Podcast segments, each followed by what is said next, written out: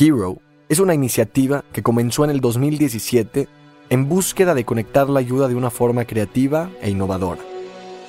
Nos dedicamos a vincular las causas sociales que más impacto pueden tener en la sociedad con personalidades que tienen en sus manos una plataforma para amplificar y hacerlas resonar. Hoy, Hero busca inspirar a las futuras generaciones para dejar huella. No importa quién seas, tienes el poder en tus manos para impactar positivamente a alguien más. Soy David Zambra y esto es Hero Podcast. Estoy muy agradecido con Dios. Hoy tenemos la oportunidad de llevar una conversación con una mujer que tiene un abanico de posibilidades, muy curiosa y activa, que le gusta hacer muchas cosas a la vez, que sabe conocer el amor incondicional de ser madre. Es a la vez emprendedora, autora y gran ser humano. Era importante para mí invitarla para poder hablar de la salud mental y la importancia que ella conlleva en la sociedad. Ella sabe perderle el miedo a la muerte y sabe vivir la vida con alegría. Tengo uno de los grandes ejemplos a seguir para mí. Mucha alegría y mucha bendición. Bienvenida mi queridísima Domi. Es un placer tenerte hoy. Hola, muchas gracias, qué bonita presentación. Ojalá todo eso sea así.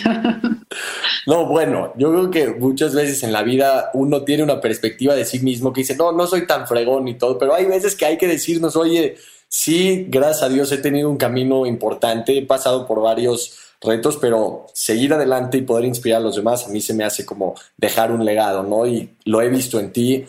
Eh, vi que hace poco tuviste el tema de, de, tu libro, que fue un esfuerzo de más de cinco años el trabajarlo y el tenerlo. Y cuando tú comenzaste este tema, ¿Cómo fue internamente este proceso de decir quiero empezar a hacer esto? Porque más allá de que es un libro para ti, sí, 100% creo que es para cada una de las personas que lo lees una parte de ti. ¿Cómo fue esa experiencia?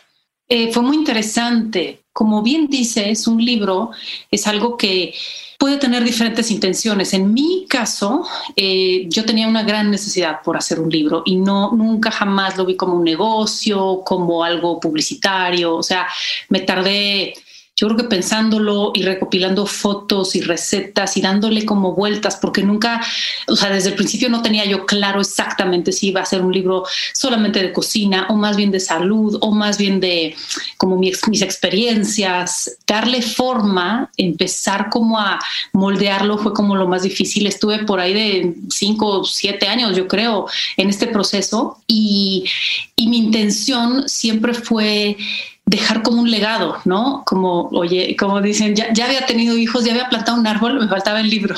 Entonces, siempre tuve esta eh, ilusión, ¿no? De dejar un libro.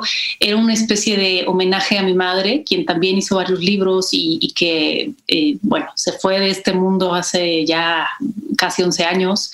Y, y para mí era como un esta manera de, de, hacerle un homenaje, ¿no? de dejar también algo como un legado para mis hijas. Me ha pasado mucho tiempo, eh, como que me encanta cocinar y me volví mucho más como eh, partícipe de la cocina eh, cuando mi mamá se fue, ¿no? como que para mí la cocina eh, era un lugar, se, volvió un lugar sagrado porque sentía que ahí estaba como su presencia. Mamá cocinaba mucho, no es que fuera cocinera, era diseñadora gráfica, era artista plástica, pero me le fascinaba cocinar. Y me encantaba de pronto estar en la cocina porque era una especie como de contactarla y, y, a raíz de eso también surgió la, pues la curiosidad y la necesidad de hacer este libro, Viva la Vida. Y curiosamente, muchas veces se me antojaban cosas. Nosotros venimos de Polonia y de pronto yo era de, ay, ¿cómo se hacen las crepas? Y yo por eso también dije, voy a hacer un libro en donde ponga exactamente cómo se hacen las cosas y algún día mis hijas me van a recordar con este libro, ¿no? Entonces, pues eso, fue un proceso de mucho amor, fue un proceso de mucho dolor, fue un proceso también de mucha exploración interna, de mucha conciencia y me abrió muchas posibilidades a nivel personal también de conectar con mis raíces, de saber quién soy, ¿no? Dicen que a veces puedes no saber a dónde vas, pero que nunca te olvides de dónde vienes y quién eres, ¿no? Creo que eso es básico. me encanta, ¿no? Y justo, o sea, de lo último que mencionas, sí dicen que como cuando sabes eh, quién eres tú, es como tienes tu barco, pero tienes muy bien puesto tu timón y ya entendiendo quién eres, sabes hacia dónde vas. Y en esta parte justo como, y que lo veo reflejado cuando una persona escribe un libro, es una experiencia de entrar en el interior y decir, a ver, ¿qué tengo? Y como decías, a mí me toca ir a casa de mi abuelita, mis abuelitos, pues eh, mi papá nació en Líbano, ¿no? Entonces sí tenemos mucho el tema de la cultura muy arraigada de que llegas, o sea, mi papá llegó a los 14 años y nos impregnó esta parte y por eso a mí me entró un tema como siempre de estar en, un, en una línea de solidaridad con el otro, porque ellos llegaron a un país sin nada, nadie los conocía, no tenían el idioma y de pronto pues salir adelante con eso fue algo que a nosotros nos lo marcó mucho, ¿no? Y como de que siempre estar agradecidos. Y en esta parte que mencionabas de tus experiencias, eh, ¿qué, ¿qué, es para ti el ayudar a alguien más? O sea, ¿tú cómo reflejas tu ayuda? ¿Es un tema de filantrópicamente a fuerzas o es un tema de caridad? ¿A ti qué te mueve en el tema de ayudar? Qué interesante. Eh, así como llegó tu familia, pues llegué yo en el año 80, ¿no? Con mi hermanita de la mano, que tenía dos años. Eh, mi papá había llegado un mes antes o dos meses antes a México, contratado por una orquesta por un año, nada más. Y de pronto a los dos meses que llegamos se puso la situación política durísima en México, en Polonia.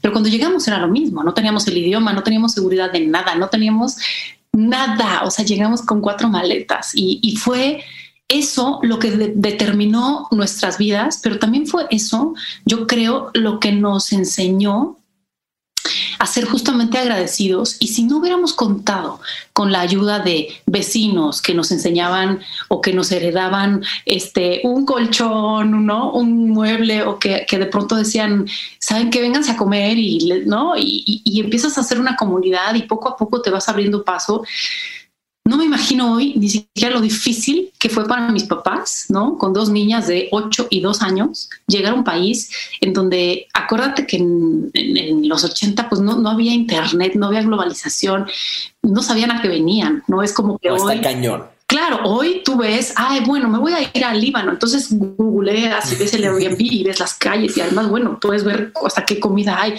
Para nada era así, o sea, era otra realidad. Y eso de alguna forma también me determinó y, me lleva a esta otra pregunta que me haces de, el ayudar. Siento que si partimos de la idea de la unidad, ¿no? Que somos uno, ya de entrada, o sea, tú eres yo y yo soy tú y soy el vecino y soy, o sea, creo que estamos tan alejados hoy en día de esa idea. Nos parece tan extraña que el patán de la esquina tenga algo que ver conmigo, lo tiene. Es como, yo siempre lo veo como un cuerpo, ¿no? O sea, las neuronas, este, eh, o sea, pertenecen al mismo cuerpo que tus células epiteliales o que este, las células de tu intestino y, y ellas a lo mejor no lo saben, no lo quieren saber, no se llevan bien, no les gusta, son distintas. Pero son parte pero son parte de ti. Te mueres tú y entonces se muere todo. Se muere el universo, nos morimos todos. Y como que hay una negación tan grande y por eso creo esta, eh, esta polaridad que hay hoy en día, porque no nos reflejamos en el otro. Entonces yo creo que cuando partimos de que si a mí me va bien, si yo le ayudo a tal persona, esa persona no nomás porque te ayude a ti, sino esa persona va a ser una mejor persona y entonces va a poder ayudar al de al lado y entonces eso te ayuda a ti. Como que siento que en los últimos dos años, más que nunca, eh, digo, cada quien tiene su momento, ¿no? De despertar, de darse cuenta, de, de, que te caiga el 20, pero siento que en estos últimos dos años nos queda clarísimo que lo que sucede en China te va a llegar tarde o temprano, que lo que sucede en Australia y Nueva Zelanda, o sea, creo que eso es la unidad, eso es el, a ver, no, no limpies nomás tu jardincito porque, ¿no? O sea, la basura del vecino, lo que contamina este, el, pueblo de al lado, te va a llegar porque somos uno. Y creo que partiendo de eso, para mí siempre ha sido importante eh, ayudar, pero no hacer mucho alarde de eso, sino eh, yo ayudo a personas desde hace mucho tiempo que tienen eh, un significado especial para mí o que yo sé que lo necesitan y les ayuda. no creo en la limosna, no creo en resolverle la vida a alguien a través de mantener ¿no? un pueblo, una familia, una comunidad, porque siento que también eso los frena a aprender y pues cada quien tiene sus técnicas, cada quien tiene sus maneras de resolver, pero sí creo que hoy tenemos que tener un objetivo de ayuda. Creo que además tu frecuencia vibratoria sube eh, se fortalece y, transmites otra cosa cuando eres una persona eh, feliz, una persona agradecida y una persona que, hace algo por otra persona, ¿no? Entonces, la acabas, acabas de decir algo que es como, a mí me gusta vivir con esa mentalidad y siempre lo que le digo a los demás es, si todos nos enfocamos en dar más, indirectamente todos vamos a recibir más pero estamos siempre buscando cómo jalarle al otro, cómo quitarle ese pedazo y que y lo que decías, si tú ves al otro y te da gusto su éxito, es como una celebración de lo que está por llegar a tu vida, pero muchas veces estamos como de este, tuvo éxito y que platicaba con un amigo que me decía, es que mi mamá siempre me dice que si este le fue bien, fue porque sus papás le dejaron mucho dinero, porque tenía este contacto y es que no, le fue bien porque se esforzó y velo con alegría y algo que me encanta que dices como de que cuando tú vibras en un lugar como alto y encuentras las respuestas, pues la frecuencia se acerca a ti. Me acuerdo que escuché, eh, tuve una, hace como un mes un taller con Fernanda familiar, que es como una madrina y una mentora mía, y vi una entrevista que habías tenido con ella increíble, que justamente mencionas una experiencia tuya. Yo ya me la sé porque la escuché y todo, pero creo que es algo súper interesante lo que te pasó, el tema de Vietnam, que estabas como en este servicio comunitario, que es la Sangha, el grupo budista, que tuviste ahí como esta experiencia donde encuentras a una persona que se reflejaba en ti y...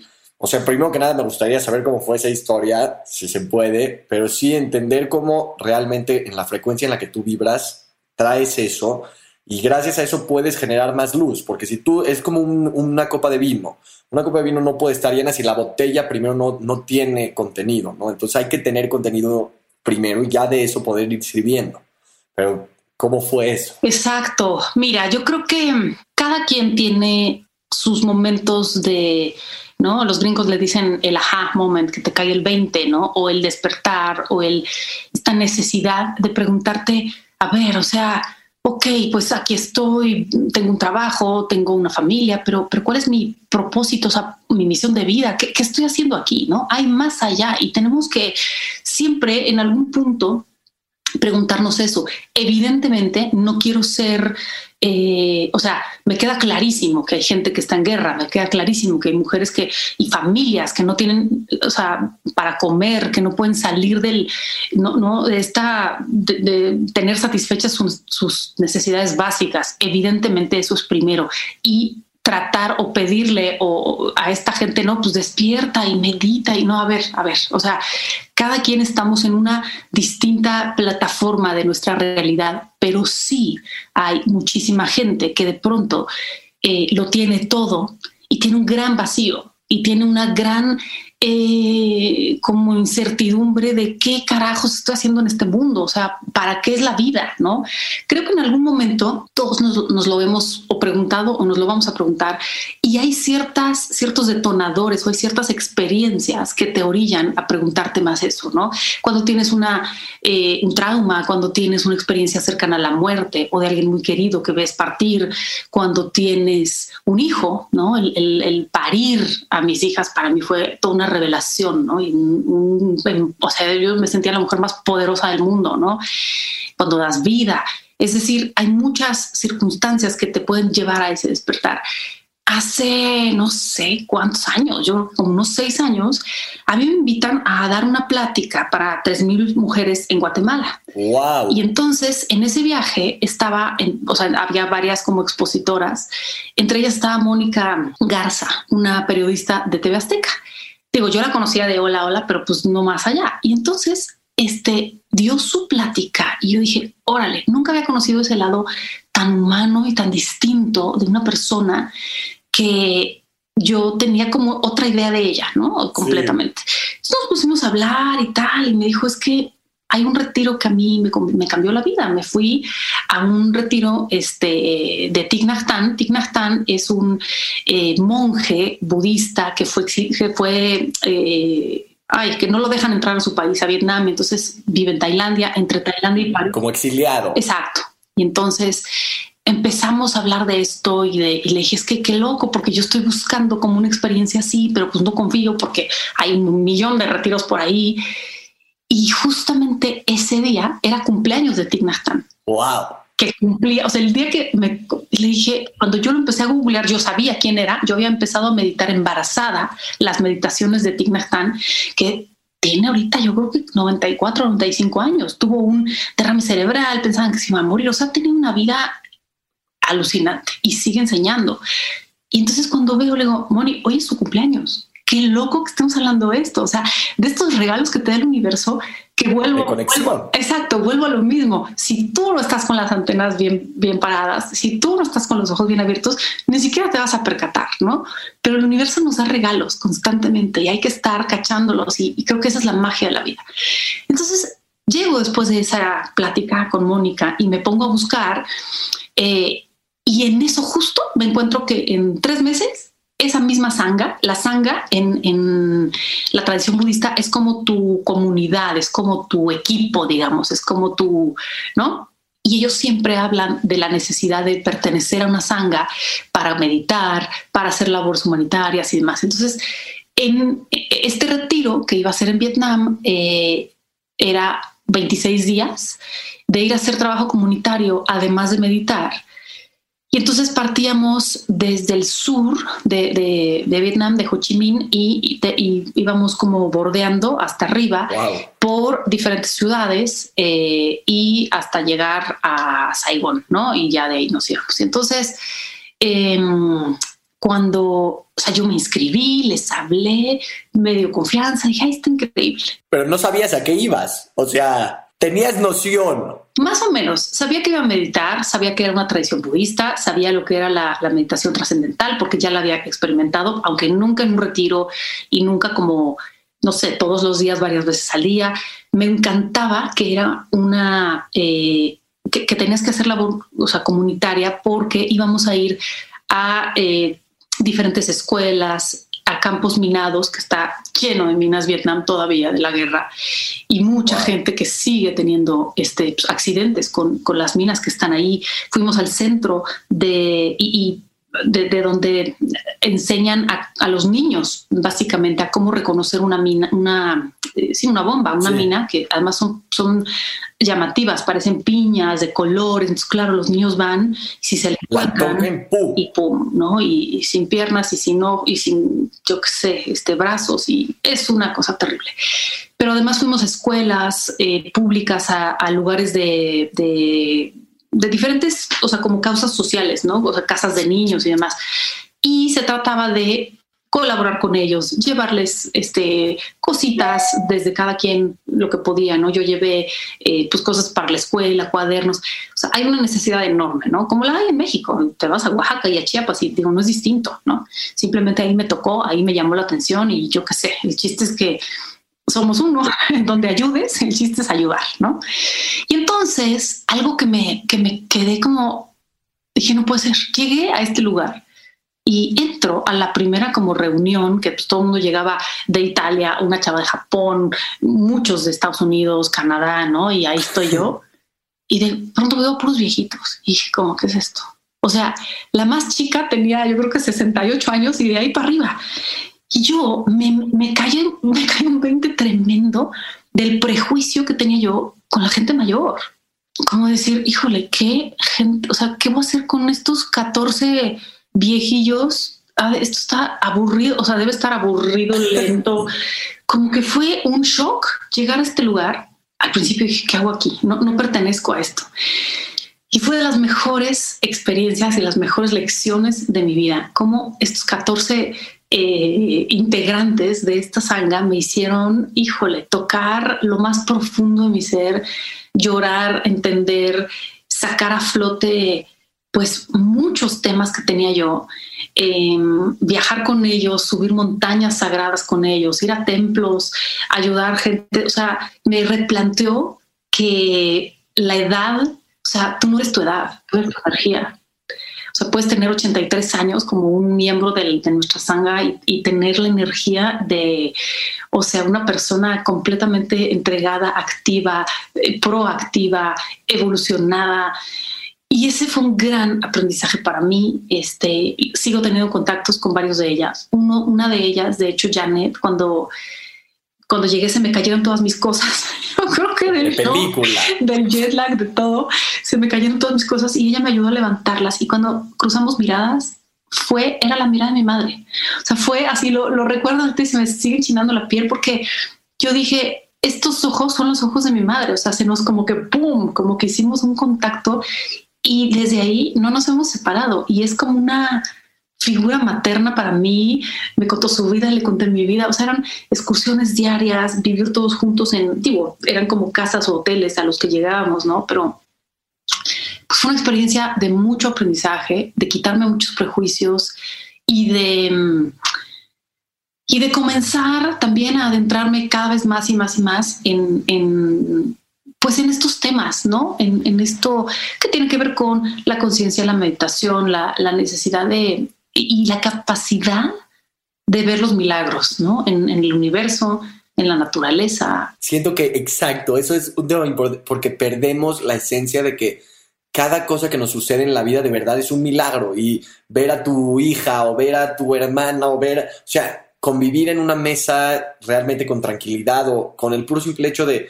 poder caminar bien y ver la naturaleza. O sea, a mí, de verdad, intento cada día 10 minutos salir a ver la naturaleza, nada más para entender lo pequeños que somos nosotros, porque muchas veces también como que se te sube eh, el tema de tu trabajo, tu éxito, lo que hayas hecho, y eso es algo que valoro y que admiro mucho de ti, que me encanta el balance que has tenido, ¿no? Como que gracias a Dios hay ciertas personas que como que cuando alcanzan ciertos puntos suben muy rápido, pero caen con tonterías y ves escándalos y esto y algo muy hermoso y que se admira es esta línea que has mantenido increíble y cómo le has hecho para poder ayudar a los demás, estar haciendo tus proyectos, porque muchas veces cuando uno se excede de filantropía ya es como un pan de la vergüenza, donde tú ya estás dando de más que ya, ¿cómo has hecho esta parte? Porque sí, autora, emprendedora, o sea, yo me acuerdo, Bárbara, la fundadora de Elixir, cuando platicaba la primera vez con ella, me decía, no, es que tengo una amiga que es un todoterreno.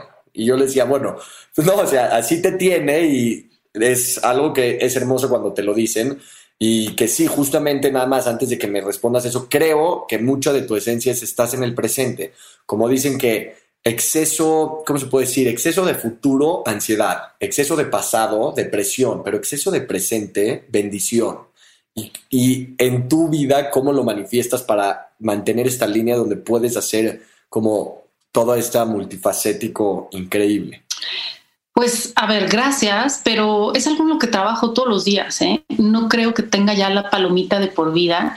Creo que quien la tenga, pues no, no, he conocido a alguien así. Creo que hay que trabajar en eso todos los días y creo que la misma vida te pone retos, te pone sorpresas y te enseña a no hacer planes. ¿no? Uno puede tener objetivos, pero siento que tienes que aprender a eh, a fluir, a caminar en, distintos terrenos para poder eh, bailar, ¿no? Este baile que, la vida nos da. Hace poco, este, yo tenía un montón de planes y un montón de cosas y, y resultó que no, y que le dio la vuelta y estoy en, una, en un proyecto en el que de pronto te iba a terminar yo hace un mes y ahora nos dijeron vamos a repetir todo de nuevo porque hubo un tema de salud con mi compañero actor y son un, mes y medio de trabajo tirados a la basura y de pronto yo me enfermo y tengo que estar dos semanas en, o sea, este tipo de cosas, si tú estás tan aferrado y si tú estás tan,